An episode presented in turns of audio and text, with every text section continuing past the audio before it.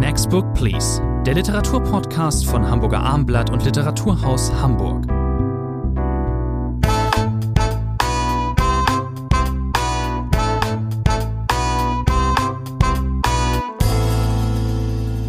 Wir sprechen heute über vier Titel des Literaturfrühjahrs der vergangenen Wochen, nämlich über Daniela Green, Die Liebe im Ernstfall, Annie Ernou, Der Platz, Sascha Stanisic, Herkunft und ähm, Gary Steingart, ähm, Willkommen in Lake Success. Success. Herr Morris, mit Green anfangen? Mit Green anfangen, das ist doch eine gute Idee. Steht gerade auf der Bestsellerliste. Ähm, es gibt äh, Leute, die sagen, dass Daniela Green, es ist ihr dritter Roman, ihr erster bei Diogenes, dass ihr damit etwas gelungen ist, wie zum Beispiel jetzt gerade erst schon zweimal ähm, Dörte Hansen, also einen Bestseller zu schreiben, der sehr viele Leute anspricht und der sehr lange auf der Liste stehen wird. Äh, gehören Sie auch zu diesen Menschen? Ich gehöre zu diesen Menschen und vor allem nicht nur irgendeinen Bestseller zu schreiben. Es gibt ja viele Bestseller, über die wir beide nie sprechen würden hier, sondern ein Bestseller, der auch literarisch, wie ich finde, satisfaktionsfähig ist. Ganz offensichtlich, ich habe das zuletzt auf der Leipziger Buchmesse beobachten können, hat Daniela Krien den Nerv von Buchhändlerinnen vor allem getroffen. Das ist ja ein Roman, der fünf Kapitel hat und jedes Kapitel ist einer Frau gewidmet. Alle sind in Leipzig ansässig, Musiklehrerin, Schriftstellerin, Ärztin, klassische bürgerliche Berufe. Und diese, früher hätte man gesagt, Frauenschicksale werden von Daniela Krien ihrer ganz eigenen Art nun erzählt. Die fünfte im Bunde äh, dieser Frauen, haben sie den Beruf unterschlagen, es ist die Schauspielerin Jorinde, die ist übrigens eher in Berlin ansässig. Mhm. Ähm, die rundet letzten Endes diesen Roman ab ähm, und äh, ich habe das eben gefragt, ob sie ähm, sozusagen Fan dieses Buchs sind. Ich kann mich an dieser Stelle outen, ich bin es nur halb. Das liegt zum Beispiel an diesem letzten Kapitel, das der Jorinde gewidmet ist. Ähm, da finde ich letzten Endes, ähm, um gleich mal damit anzufangen, ähm, ich weiß nicht, ob Frau Green ihre Figuren immer so ernst auch wirklich nimmt. Denn die Jorinde, äh, die wir äh, in ihrer in einer Krise begleiten, wie die anderen vier Frauen übrigens auch, äh, die ist äh, verheiratet, hat zwei Kinder, dann fängt sie eine Affäre mit einem äh, namhaften Schauspieler an, wie er dort nur genannt wird. Dann heißt es irgendwann lapidar, warum sie das eben gemacht hat, warum sie auch, äh, sie wird von dem schwanger und sie will natürlich nicht abtreiben schreiben natürlich deswegen, weil es steht dann so sinngemäß, ich zitiere jetzt, ähm, ja, von so einem Mann möchte man doch einfach ein Kind bekommen. Das finde ich in dieser Stelle ausgesprochen schwach, weil dann kann man diese Figur letzten Endes nicht mehr ernst nehmen. Und Daniela Krien möchte, glaube ich, dass man alle ihre Figuren ernst nimmt. Es sind halt Früher hätte man das im Theater gesagt, gemischte Charaktere. Das heißt, diese Frauenfiguren haben Schwächen, reiten sich selber auch oft ins Unglück hinein. Das ist nicht so, dass sie nur Opfer der Gesellschaft sind. Bei manchen Figuren hat man den Eindruck und ruft beim Lesen förmlich dieser Figur zu, ja, da hast du aber selber Schuld. Das heißt, das ist der, die Kunst, glaube ich, dieser Prosa, die Figuren in der Schwebe zu halten. Das sind Figuren, Sie haben es gesagt, die oft scheitern, die melancholische Phasen durchlaufen. Es gibt eine Schlüsselstelle, wo eine der Figuren, eine der Figuren, denen es schlecht geht, Radio hört und sie hört es mit der Begründung, äh, ich warte auf eine Meldung, die zeigt, dass ich es noch besser habe als ja. anderes in der Welt. Das sind so Schlüsselsätze äh, in diesem Buch. Und auch bei diesem letzten äh, Kapitel, was Sie angesprochen haben, kann man das natürlich auch der Perspektive Jorindes zuschreiben. Was für eine naive äh, Person, in was hat sie sich jetzt wieder hineingeritten. Das ist, glaube ich, letztlich das Kunststück dieses Buches, dass es eben keine glatten Frauengeschichten erzählt, wo ein bisschen Kummer, ein bisschen Leid vorhanden ist und am Ende gibt es vielleicht dann doch ein Happy End, sondern äh, Daniela Krien lässt ihre Figuren viel aushalten mhm. und deswegen hat mhm. mir das letztlich unterm Strich doch sehr gut gefallen. Es geht letzten Endes äh, um, äh, um alles. Es geht um das Leben, das Lieben, es geht um scheiternde Beziehungen, es geht um Sexualität, es geht um Wünsche nach Freiheit, aber eben auch um eine Art von Geborgenheit, die diese Frauen suchen, die eine so, die andere ähm, ganz und anders. Alles ein wenig äh, vor dem Osthintergrund natürlich. Wir haben Leipzig als mhm. Hauptschauplatz vorhin angesprochen. Das Buch davor war Muldental, Erzählungen von den Kriegen, die wesentlich stärker noch in diesen Ostbiografien äh, mhm. verhaftet waren. Das blitzt hier an manchen Stellen auf, dass das natürlich äh, auch Ostbiografien sind. Äh, das ist nicht äh, abgestritten, spielt aber nicht so eine große Rolle wie ja, im letzten Buch. Ich, ist, es, ist es wirklich nur ein Aufblitzen? Ich hatte manchmal den mhm. Eindruck, dass dann doch gerade auch der Schwenk in die aktuelle Gegenwart, da geht es dann dann um Figuren, äh, die äh, männliche Figuren in dem äh, Fall, die einem den neuen Konservatismus anhängen. Da hat man dann doch im Hinterkopf ähm, Pegida und so weiter und so fort. Ähm, das ist dann, für mich kommt das in diesen Stellen immer etwas überraschend und es fügt sich nicht organisch, äh, sage ich es mal, in den Stoff. Auch das würde ich ein klein wenig hm. kritisieren. Es ist vielleicht der Versuch, natürlich bestimmte Lebensweisen auch durchzudeklinieren. Wir mhm. haben ja auch den ökologischen Besserwisser, der seine Frau, mhm. seiner Frau immer erklärt, wie es richtig ist. Äh, und das ist natürlich auch äh, ein Versuch, äh, gesellschaftliche Gegenwart abzubilden, indem ich Lebensweisen vorstelle, Haltungen vorstelle. Da kann man sicherlich streiten, ob es im einen oder anderen Fall gelungener ist als in anderen Texten. Aber Daniela Green hat, glaube ich, ein sehr genaues Auge dafür. Er hat kein schlechtes Auge und ihr gelingt es auch, ähm, keine der fünf ähm, Hauptfiguren, keine der Heldinnen äh, ähm, lässt einen kalt. Es sind äh, die äh, Figur, sie zieht einen in die Geschichten dieser Frauenfiguren, ähm, die alle auf ihre ähm, jeweiligen Weisen sympathisch sind, auch wenn sie mal vielleicht naiv äh, wirkt. Die eine zumindest, ähm, Jorinde. Ähm, und übrigens auch ein bisschen unglaubwürdig. Äh, ich muss mal darauf zurückkommen. Die ist ja dann äh, schwanger und möchte dann dieses Kind eben, weil sie ihre Karriere nicht opfern will und trotzdem trotzdem das Kind von diesem Schauspieler unbedingt will, obwohl sie doch eigentlich zwei andere Kinder mit einem anderen Mann hat. Mhm. Sie möchte dieses Kind dann sozusagen ihrer Schwester äh, übereignen, die kinderlos geblieben ist. Ähm, es gibt bestimmte natürlich auch in diesen Geschichten irrationale Momente, aber ich habe länger darüber nachgedacht in den letzten Wochen, warum ist dieses Buch so früh so erfolgreich? Mhm. Warum hat es gerade, wenn man Reaktionen liest, auch im Internet liest, warum spricht es Buchhändlerinnen äh, so an?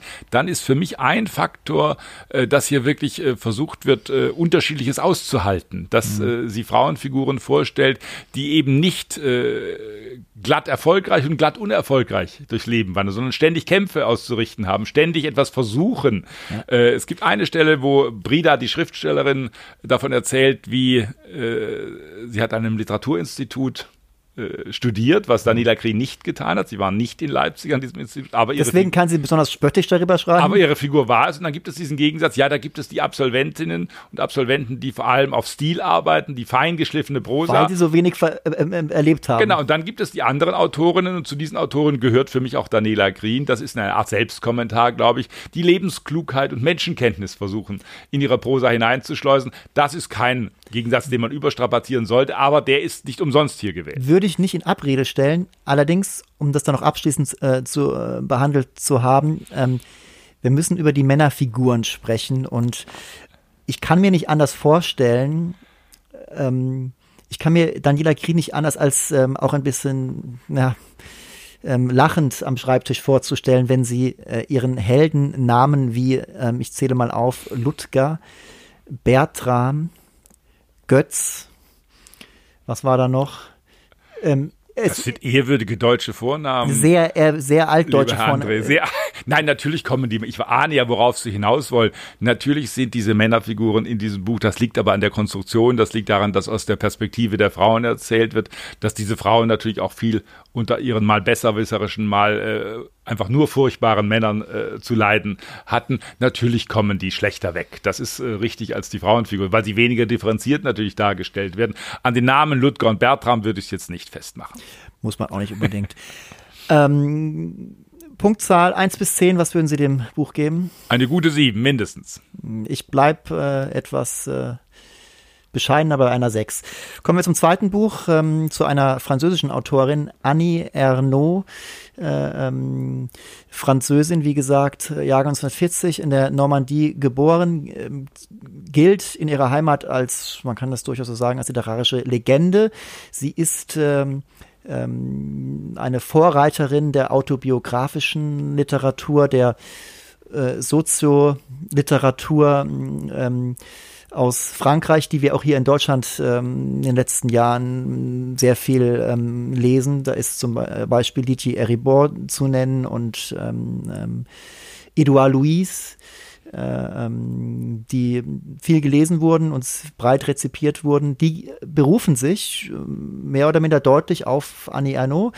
Die äh, ähm, bei Surkamp äh, erscheint ihr Werk jetzt teilweise neu übersetzt oder eben erstmals. Jetzt gerade erschien ähm, der Platz. Ähm, Das ist ein schmales Buch, äh, das ähm, ins Frankreich der hauptsächlich der 60er Jahre, 70er, 80er Jahre eintaucht. Ähm, Annie Arnaud erzählt ihre eigene Geschichte. Sie ähm, ist die Tochter äh, eines äh, Mannes, der ähm, sehr einfach ist, aus einfachen Verhältnissen stammt, ähm, ähm, dann mit seiner Frau einen ähm, Lebensmittelladen aufmacht und mit angeschlossener Wirtschaft, kann sich das äh, aber eigentlich so gar nicht leisten, muss noch nebenbei nebenbei in der Fabrik arbeiten.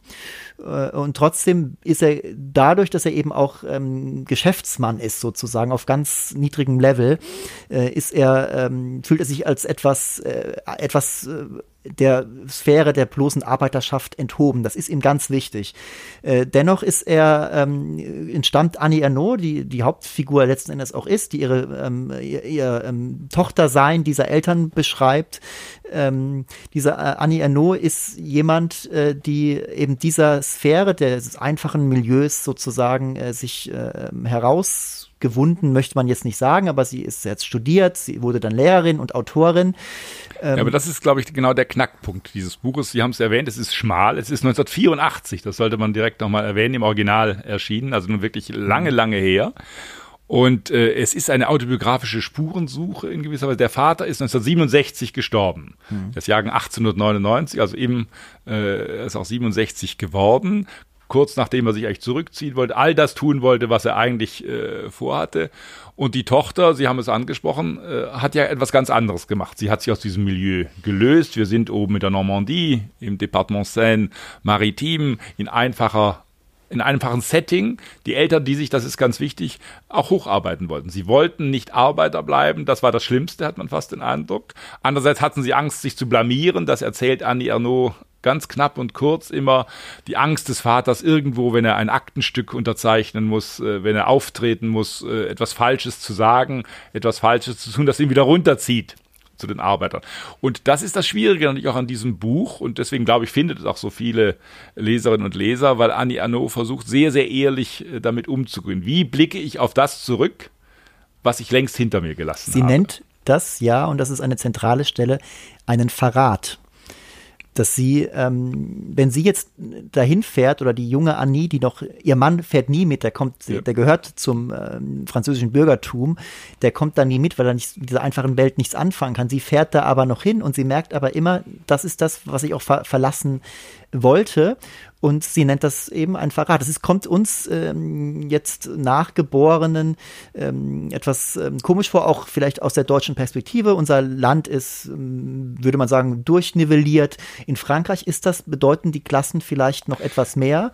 Da gibt es eben äh, die Elite, die ähm, regiert. Äh, ähm, Leute wie ähm, jetzt der jetzige Präsident Macron, die haben alle sozusagen dieselben äh, Schulen besucht. Die Gesellschaft war oder ist es vielleicht immer noch nicht so durchlässig wie die deutsche, obwohl es bei uns natürlich das auch. Das ist ein Unterschied, das würde ich auch so sehen. Andererseits ist es schon ein Grundproblem. Jemand äh, wird intellektueller, Intellektuelle und nun, wie gehe ich mit diesen Blutsbanden um? Was bindet mich äh, an die alte Heimat, an dieses äh, kleine Städtchen dort äh, in der Normandie. Und es heißt einmal an einer Stelle bei Annie Ernaux, dass sie wolle keine Erinnerungspoesie liefern, also auch keine Verklärung der Vergangenheit. Das könnte man ja auch machen, dass man sich so rettet. Ach, wie schön, beschaulich war das damals. Hier es die gibt, Intellektuellen, hier das andere. Aber eben auch Nostalgie. Aber auch kein, also keine Erinnerungspoesie, aber auch kein spöttisches Auftrumpfen, wie sie einmal an einer Stelle sagt. Also sie will sich auch nicht darüber plump erheben wenn sie, und das ist aber ein Phänomen, das man durchaus auf deutsche Verhältnisse, glaube ich, übertragen kann, wenn sie Freunde da mitnimmt, in, diese, in ihren Herkunftsort, dann sagt sie von vornherein, baut sie schon auf der Autofahrt vor. Ich komme aber aus einfachen Verhältnissen. Mhm. Dass ja, äh, die Freunde nicht enttäuscht sind, ja, das ist deine Herkunft, das sind deine Eltern. Sie lässt auch keinen Zweifel daran, dass sie genau dem ähm, letzten Endes entkommen wollte. Also es ist ja auch eine Aufsteigergeschichte und trotzdem lässt sie namentlich den Vater, es geht mehr um den Vater als um die Mutter, mhm. Ähm, sie lässt ihm natürlich äh, seine Würde. Sie sagt aber auch, ähm, ich zitiere, mit dem Vater begraben wurde jenes Erbe, also die Welt, die sie zurücklassen äh, wollte. Und es war vielleicht sein größter Stolz, sogar sein Lebenszweck, dass ich eines Tages der Welt angehörte, angehöre, die auf ihn herabgeblickt hatte. Das ist ein sehr starker Satz, äh, über den man viel nachdenken kann. Ich ähm, ähm, habe dieses Buch äh, gerne gelesen. Es, äh, es, ist für mich große Literatur mit ähm, ja, in, in Erkenntnisinteresse äh, äh, auch. Ähm, Wie viele Seiten, Herr André, hätte Karl-Uwe Knausgard daraus gemacht? Es sind ja, glaube ich, jetzt 100 groß gedruckt, sehr schön in der Bibliothek Surkamp. Etwas größeres Format hat Surkamp genommen. Aber Karl-Uwe Knausgard hätte aus der gleichen Geschichte 1000 Seiten mindestens für den ersten Teil nur gebraucht. Hätten wir wahrscheinlich auch geschätzt, aber bei Anja Nook muss ich wirklich sagen, es ist ein äh, glänzender literarischer Minimalismus, äh, der mit, äh, mit wenig ähm, viel macht. Ich gebe diesem ähm, Buch ähm, Der Platz von Annie Ernaux erschienen bei Surkamp acht Punkte. Und Sie, Moritz? Ich schließe mich inhaltlich völlig an, sogar in der Punktzahl. Acht Punkte. Wir haben, wir haben uns bei Annie Ernaux mit einem eine Art Heimatliteratur ähm, zu tun. Es geht um Herkunft und genau darum geht es auch im nächsten Titel, den wir hier kurz besprechen. Äh, Sascha Stanisics Buch Herkunft. Ähm, äh, er greift ähm, dort eines der ähm, Themen auf, über die in den letzten ein, zwei Jahren, wenn nicht länger, sehr viel gesprochen worden ist, nämlich Heimat. Äh, in unserer globalisierten Welt mit ähm, Flüchtlingsbewegungen und äh, der Frage, wer darf wo dazugehören, äh, ähm, kommt dieses Buch ähm, mit ein bisschen Abstand jetzt eben immer noch zur rechten Zeit. Sascha Stanisic, 1978 geboren in Bosnien, kam ähm, Anfang der 90er Jahre, 1992, ähm, als Flüchtling vom dortigen gerade ausbrechenden Bürgerkrieg nach äh, Deutschland, nach Heidelberg und äh, lebt eben jetzt seit knapp einem Vierteljahrhundert in Deutschland, ist ein hervorragender äh, Schriftsteller, der äh, auf Deutsch schreibt, der nach zwei Romanen und einem Erzählungsband eben jetzt das vorgelegt hat, was man so ähm, seit einiger Zeit Memoir nennt. Es ist äh, kein, ähm, ist, kein, ist keine schlichte Autobiografie, äh, merkt man auch daran, dass dieses Buch oder sagen wir mal so, ist interessant, dass äh, dieses Buch, äh, das auf der Bestsellerliste ist, eben dort im Belletristik-Bereich äh, angesiedelt äh, ist, steht dort äh, auf Platz 6. Ähm, das genau. ist aber immer eine Ungerechtigkeit der Bestsellerlisten. Als Günter Grass vor vielen Jahren seine Autobiografie veröffentlicht hat, war das klar. Das ist äh, dann auch auf der Bestsellerliste Belletristik. Dieter Bohlens Autobiografie war immer auf der Sachbuchliste gehalten. Da gibt es also auch noch manchmal ein auch Ausschluss, Vorurteile. Ein Ausschlussverfahren. Offensichtlich äh, traut man manchen überhaupt nicht zu, einen literarischen Text zu schreiben. Ich möchte anknüpfen, was Sie gesagt haben. Äh, was ist das überhaupt für ein Genre? Äh, das Stanisic hier bedient. Es hat keinen Untertitel dieses Buches. Naja. Es kommt als Herkunft einher. Man denkt, dass ja, nun hat er da Essays gesammelt, äh, vielleicht die woanders schon erschienen sind, die jetzt unter diesem äh, Titel, der eben nicht Heimat heißt, das ist, Sie haben es angesprochen, ja hochinteressant an diesem Buch. Wie geht es mit den aktuellen Debatten um? Wenn ich daran denke, wie viele Heimatbücher sind in den letzten fünf, sechs Jahren erschienen, dann ist das eine ordentliche Anzahl. Autoren, die sich noch einmal an diesem lange verpönten Begriff wieder abarbeiten. Er klugerweise kommt mit der Herkunft einher. Und wenn man das Buch gelesen hat, merkt man, das sind natürlich Essays auf der einen Seite, es sind autobiografische Erzählungen. Die Großmutter spielt eine ganz entscheidende Rolle, also auch die Geschichten aus dem alten Bosnien mhm. äh, in gewisser Weise. Mit die stärksten Teile. Wo, wo er nochmal zurückblendet, äh, auch in die Kindheit, wo er äh, natürlich auch dann äh, davon erzählt, äh, warum musste die Familie flüchten, äh, was hat das mit dem Balkankrieg äh, zu tun, aber auch die Ankunftsgeschichten, die Ausländerbehörde spielt am Anfang gleich eine wichtige mhm. Rolle, äh, vor der er sich rechtfertigen soll, er soll von sich erzählen, auch das ein kluger Erzählgriff, sozusagen die deutsche Behördenwut gleich mit zu integrieren in diesen Text. Also es ist, wenn man äh, länger darüber nachdenkt, eine sehr geschickte Form. Wunderbare, wunderbares Arrangement, was er, ja. er gewählt hat. Eben, es diese differenzierter, dieses auch nicht sicher wissen, ist eben in diesen vielen kleinen Episoden auch immer wieder zusammengebastelt. Es ist wie ein Puzzle letztlich, das Stanisic uns hier äh, anbietet, das mal auch sehr komische Stellen hat. Wer seine Romane kennt, weiß, das ist auch genau. ein sehr komischer äh, Autor, der sehr originell erzählt hat, der vom Stil her hat auch seinen eigenen Ton ja. äh, der viele Fans ähm, gefunden hat. Und trotzdem behandelt er hier ein Thema, das ihm augenscheinlich wie soll es anders sein, ähm, sehr, sehr wichtig ist. Ähm, ähm, er wird, wie er auch auf Lesungen oft erzählt, hier häufig gefragt in seinem, seiner zweiten Heimat oder in diesem Deutschland, das seine zweite Heimat geworden ist, wie, wie zugehörig er sich denn fühle. Nun ist es so, dass Sascha Stanisic schreibt in diesem neuen Buch, er hasst, er schreibt nicht, er hasst, aber er, ne, er, er mag keinen Zugehörigkeitskitsch. Das ist ein Wort von ihm. Ich würde trotzdem behaupten, dass er auf einem ganz, auf einer ganz einfachen Ebene, aber immer schon Zugehörigkeit gesucht hat. Das merkt man äh, wie jeder junge Mensch. Äh, der kommt als Teenager ähm, nach Heidelberg und äh, eine erste wichtige Heimat wird dort die Araltankstelle. Mhm. Und ähm, dort trifft er ähm, eben auch auf viele andere, die, deren Eltern oder die selbst auch noch nicht in Deutschland geboren sind. Es sind auch ganz tolle Szenen, die er dort beschreibt und ähm, wenn es nur darum geht, wie Jugendliche miteinander reden und vielleicht da nochmal mit einem anderen Blick, mit einem anderen Spin, weil die alle irgendwo anders herkommen.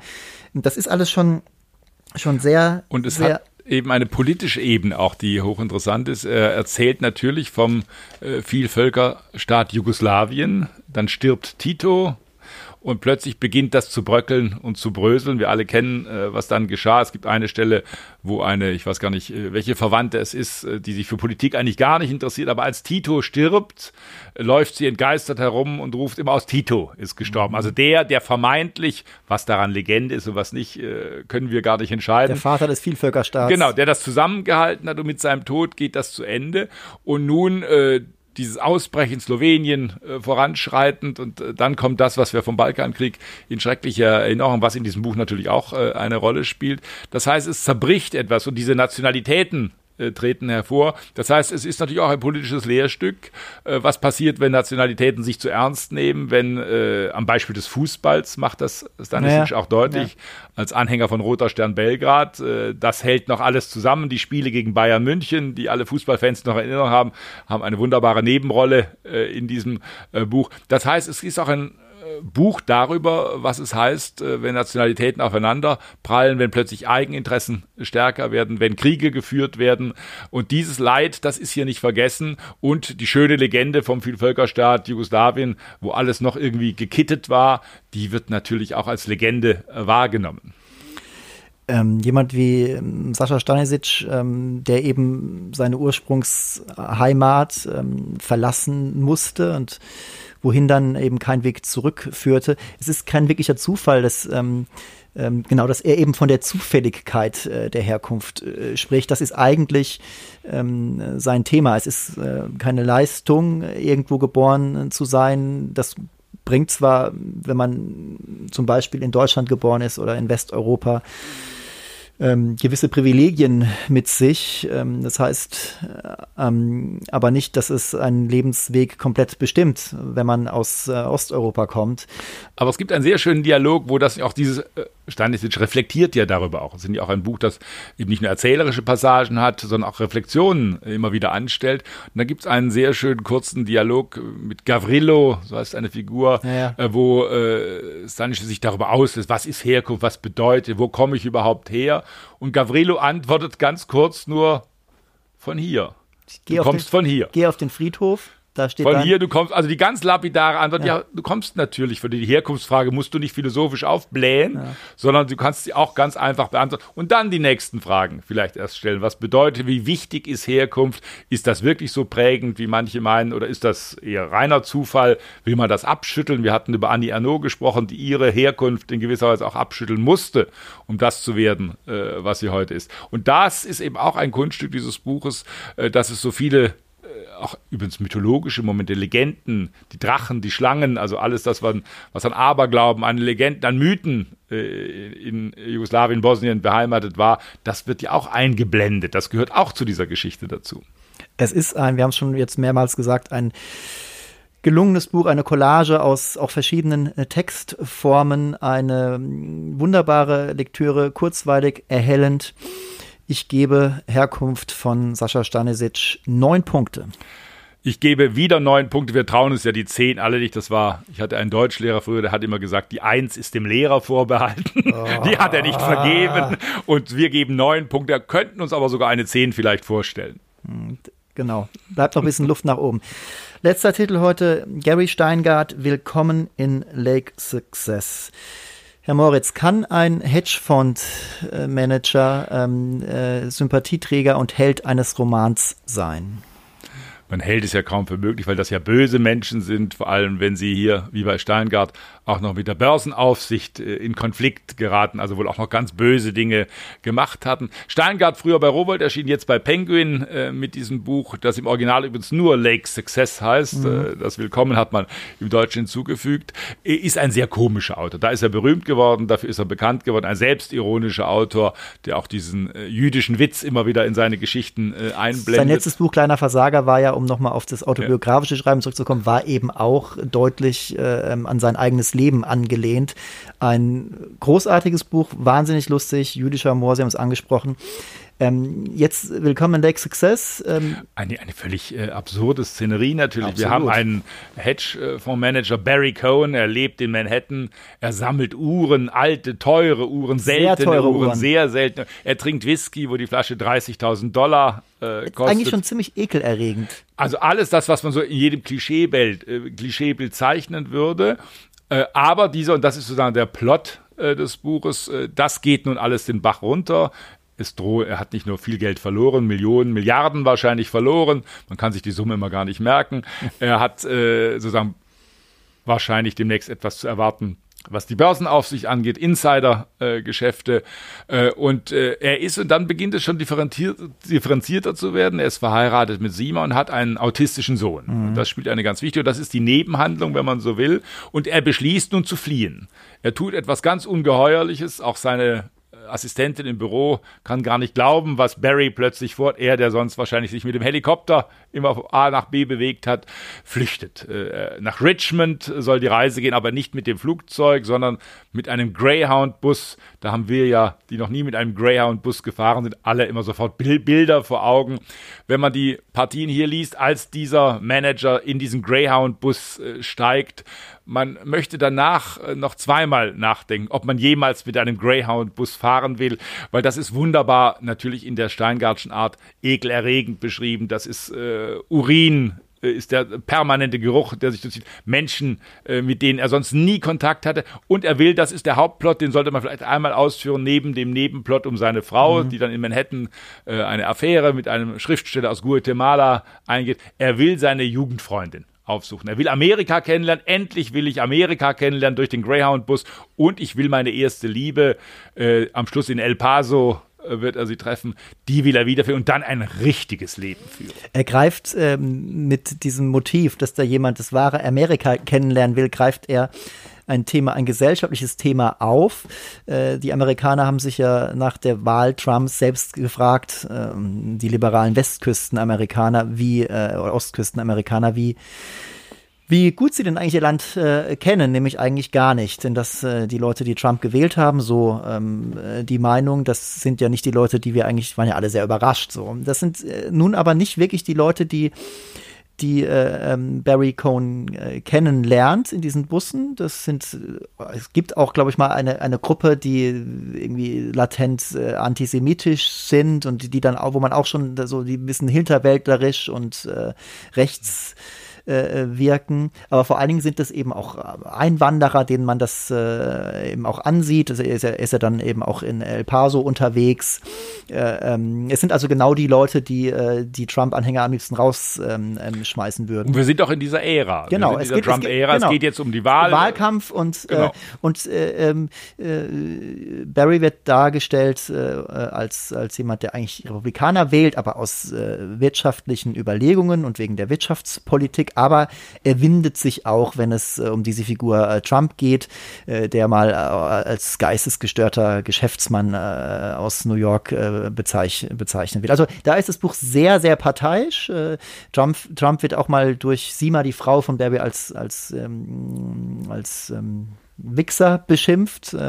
Ähm, ähm, es wird der Wahlkampf geschildert und es wird auch in Amerika geschildert, erstmal so, äh, dass das nicht äh, gar nicht gewärtigt, was da jetzt auf, äh, dieses Land zukommt. Ne? Es ist eine Wahlkampfzeit und dann später ist dann dieser Trump wirklich gewählt, spielt auch mhm. eine Rolle in dem, in, de, in dem Plot dann letzten Endes. Es gibt ja Eheprobleme zwischen Sima und, äh, und, und Barry und dann sagt Sima zu ihm auch mal äh, ähm, sinngemäß, äh, mit dir kann ich auch gar nicht zusammen sein, denn du bist ja eigentlich wie Trump. Also äh, dir lässt man alles durchgehen. Ähm, und es stimmt auch ein bisschen. Die Frage nochmal, die ich vorhin stellte, kann eigentlich so eine Figur, ich weiß bis jetzt nicht, ob ich diesen Barry, ob ich ihn, äh, ob ich ihn wirklich gewisse Sympathien äh, ihm doch zugestehe, mir zugestehe. Dass, ähm, er ist halt auch eine angenehm überzeichnete Figur. Das ist ja so dann der Erzähltrick von er hat Steingart. Auch selbst, er hat selbst autistische Züge, sagt er auch mal selbst. Ne?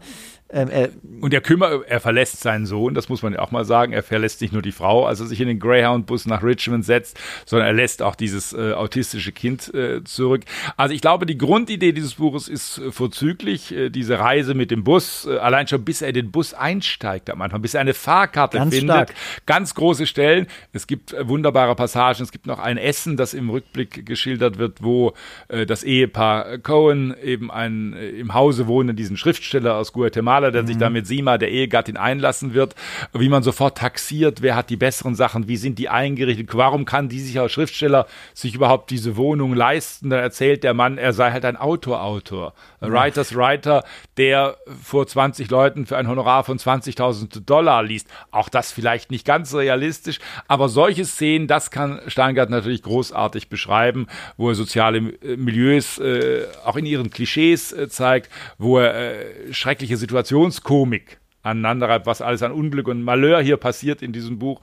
Aber die Frage ist natürlich, hält das, ich weiß gar nicht, wie viele Seiten es sind, es sind 400, über 400 Seiten. Und ich würde eben sagen, also wir kennen Steingart ähm, nicht als jemanden, der à la Jonathan Franzen ein äh, architektonisch und motivisch ausgefeilte Romane erzählt oder Gesellschaften mit opulenten Romanbauten erfassen will. Steingart ist ein eher schneller Autor ähm, und er kommt in diesen Roman auch sehr schnell rein. Ich finde den Anfang auch richtig, richtig stark.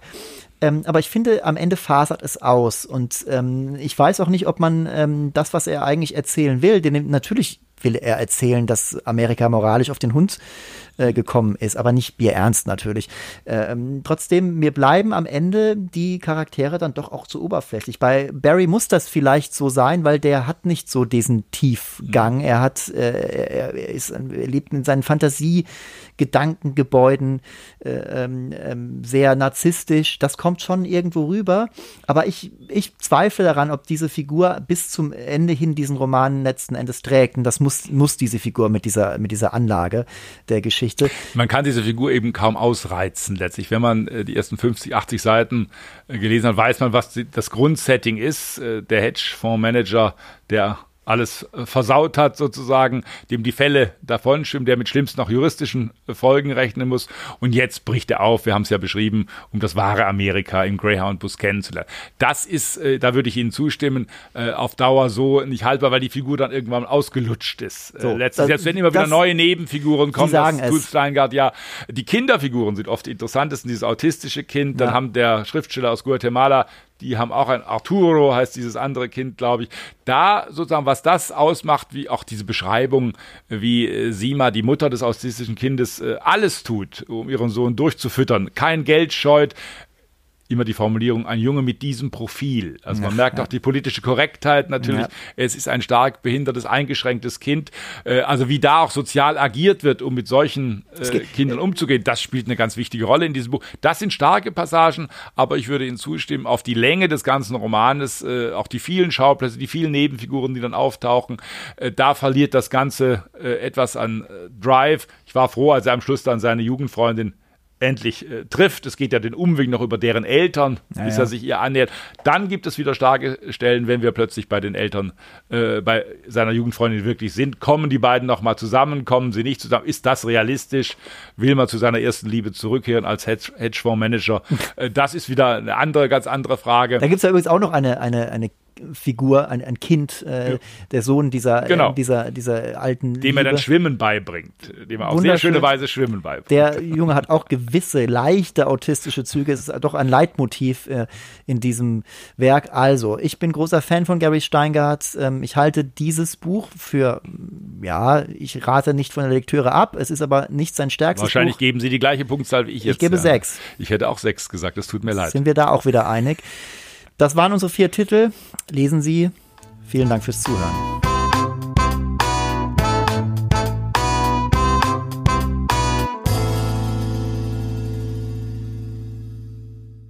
Weitere Podcasts vom Hamburger Abendblatt finden Sie auf abendblatt.de slash podcast.